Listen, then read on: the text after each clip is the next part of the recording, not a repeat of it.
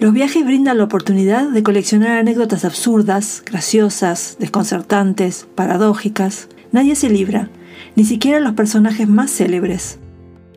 Bienvenidos a nuestra sección de Bitácoras Errantes, donde compartimos anécdotas de la vida real, de la vida en viajes.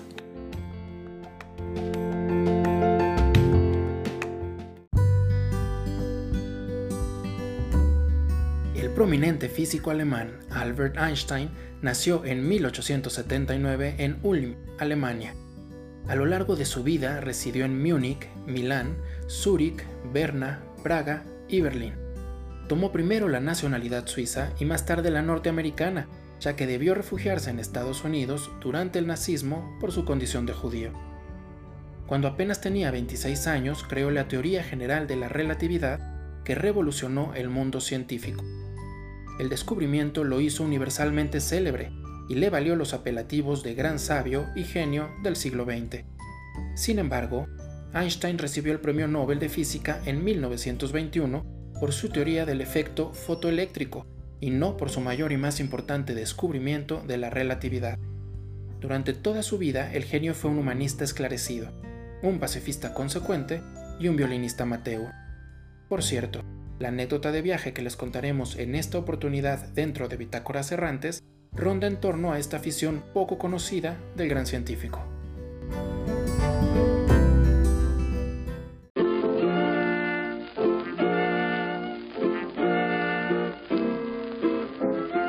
Un grupo de judíos se acercó a Albert Einstein a principios de 1921 para invitarlo a acompañar al profesor Chaim Weizmann, distinguido químico británico y líder del movimiento sionista, en una gira por Estados Unidos con el fin de recaudar fondos para crear en Palestina una universidad hebrea. El genial físico titubeó un poco al principio, ya que no lo convencía la idea de andar pidiendo dinero a la gente. Pero por otra parte, había recibido decenas de cartas y visitas de estudiantes judíos de Rusia, Polonia, Rumania y Alemania, quienes se quejaban amargamente de las trabas que ponía el racismo a sus intenciones de acceder a los niveles superiores de educación de modo que se decidió ayudar y aceptó la propuesta.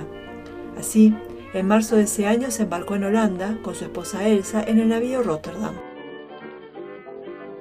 Días después, cuando el barco se acercó al bullicioso puerto de Nueva York, los matrimonios Einstein y Weisman observaron sorprendidos detrás del muelle a una enorme multitud que agitaba banderas blancas y azules con la estrella de David, y a la policía con dificultades para poner orden ante tanto entusiasmo mientras varias lanchas rápidas se lanzaban al abordaje de Rotterdam. Einstein se había convertido en una leyenda en Estados Unidos y no escaparía fácilmente del acoso mediático. Pronto Albert y Elsa, entre atónitos y asustados, se vieron cercados por reporteros y fotógrafos que disparaban preguntas y flashes. Los periodistas, al ver que el científico apenas murmuraba su desconcierto en alemán, lo condujeron al camarote del capitán para pedirle que les trajera un traductor. Allí tuvo que contestar las consabidas preguntas sobre la situación mundial, la ley seca y las mujeres norteamericanas, además de acceder a la difícil tarea de resumir en una frase su complicadísima teoría de la relatividad, que prácticamente nadie comprendía. Hasta que por fin Weisman logró rescatarlo y llevarlo a otro camarote. Pero a todo esto, el viernes anocheció y por el Shabbat judío se vieron obligados a permanecer en el barco hasta el sábado por la noche. Cuando pudieron desembarcar, la lancha del alcalde de la ciudad los llevó hasta Manhattan, donde una muchedumbre escoltó el largo auto negro en que se desplazaban hasta el Commodore Hotel. Einstein, casi en estado de shock, permanecía rebujado en su raído abrigo, aturdido por la bulla, sobresaltado por la lluvia de confeti y temiendo ser arrastrado de un jalón fuera del auto. Apenas a medianoche, los dos matrimonios de viajeros llegaron a destino para un merecido descanso. La mañana siguiente, el célebre físico se sorprendió al ver su nombre repetido en todos los periódicos, y como sabía leer inglés, aunque no lo hablaba, descubrió las insólitas explicaciones que podían dar los reporteros norteamericanos sobre su descubrimiento. Poco más tarde, una distraída Elsa daba parte de la desaparición de su marido. Lo había dejado en el cuarto leyendo la prensa y al regresar ya no lo encontró. Buscó en el hotel y hasta salió a la calle sin éxito. Con la ayuda de una más nutrida comitiva de rastreadores, finalmente apareció Einstein en la azotea, reclinado sobre un conducto de ventilación, con la expresión relajada y tocando su violín.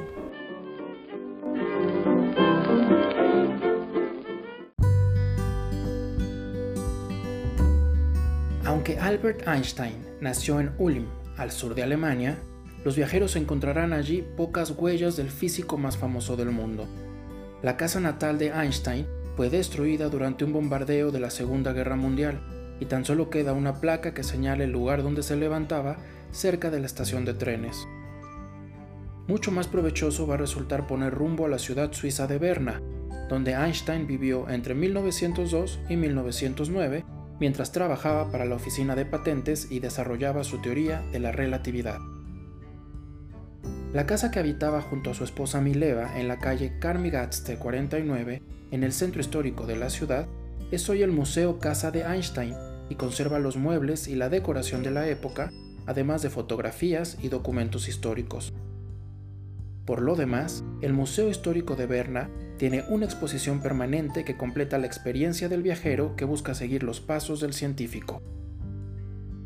La ciudad de Praga, por su parte, conmemora los 16 meses que Einstein vivió y dio clases en la capital checa, entre 1911 y 1912, con una placa que se puede ver en uno de los flancos de la Plaza de la Ciudad Vieja.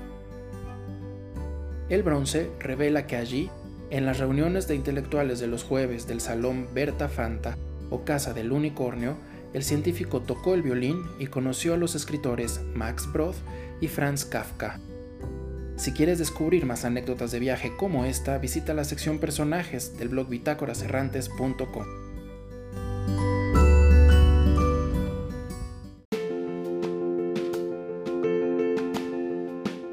Hasta la próxima anécdota viajera.